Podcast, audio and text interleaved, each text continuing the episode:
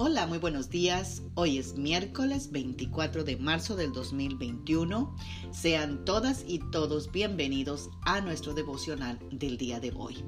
Hoy vamos a reflexionar en el versículo de 1 de Corintios 15, 14 que nos dice, y si Cristo no resucitó, entonces toda nuestra predicación es inútil y la fe de ustedes también es inútil amadas guerreras y guerreros de Dios. La fe no tiene nada que ver con la superstición, pues la fe cristiana se fundamenta en un hecho innegable, en la resurrección de Cristo. Pues si el Señor no se hubiera levantado de los muertos, nuestra fe no tendría sentido. La fe va más allá de un simple razonamiento humano es la confianza de que en verdad sucederá lo que esperamos. Es lo que nos da la certeza de las cosas que no podemos ver. Y estas cosas que esperamos son las que dice en su palabra, no en las que nos imaginamos o suponemos. Tiene que estar escrito en su palabra para que realmente Dios cumpla lo que estamos orando o creyendo.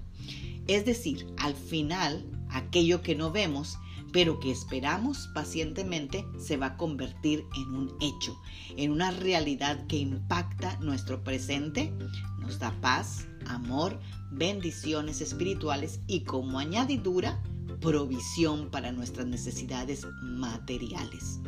Por eso la palabra en Mateo 6:33 dice, mas buscar primeramente el reino de Dios y su justicia, y todas las demás cosas os serán añadidas.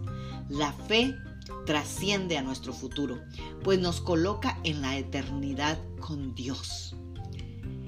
Como nos dice la escritura, de una manera súper impactante acerca del resultado de nuestra fe en Cristo, porque nos dice en Efesios 2.6 que juntamente con Él nos resucitó y asimismo nos hizo sentar en los lugares celestiales juntamente con Cristo Jesús.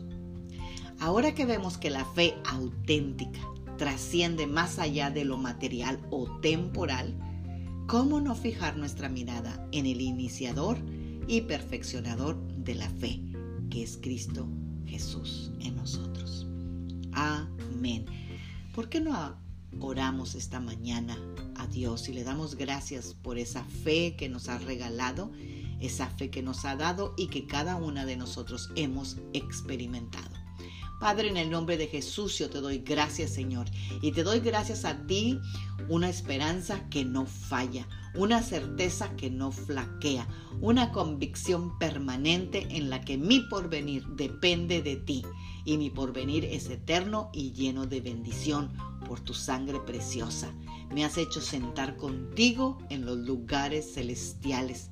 ¿Qué más puedo pedir, Señor? Solo darte gracias por tanto amor y tanta consideración y todo lo que tú has sacrificado para que nosotros seamos bendecidas. Amén.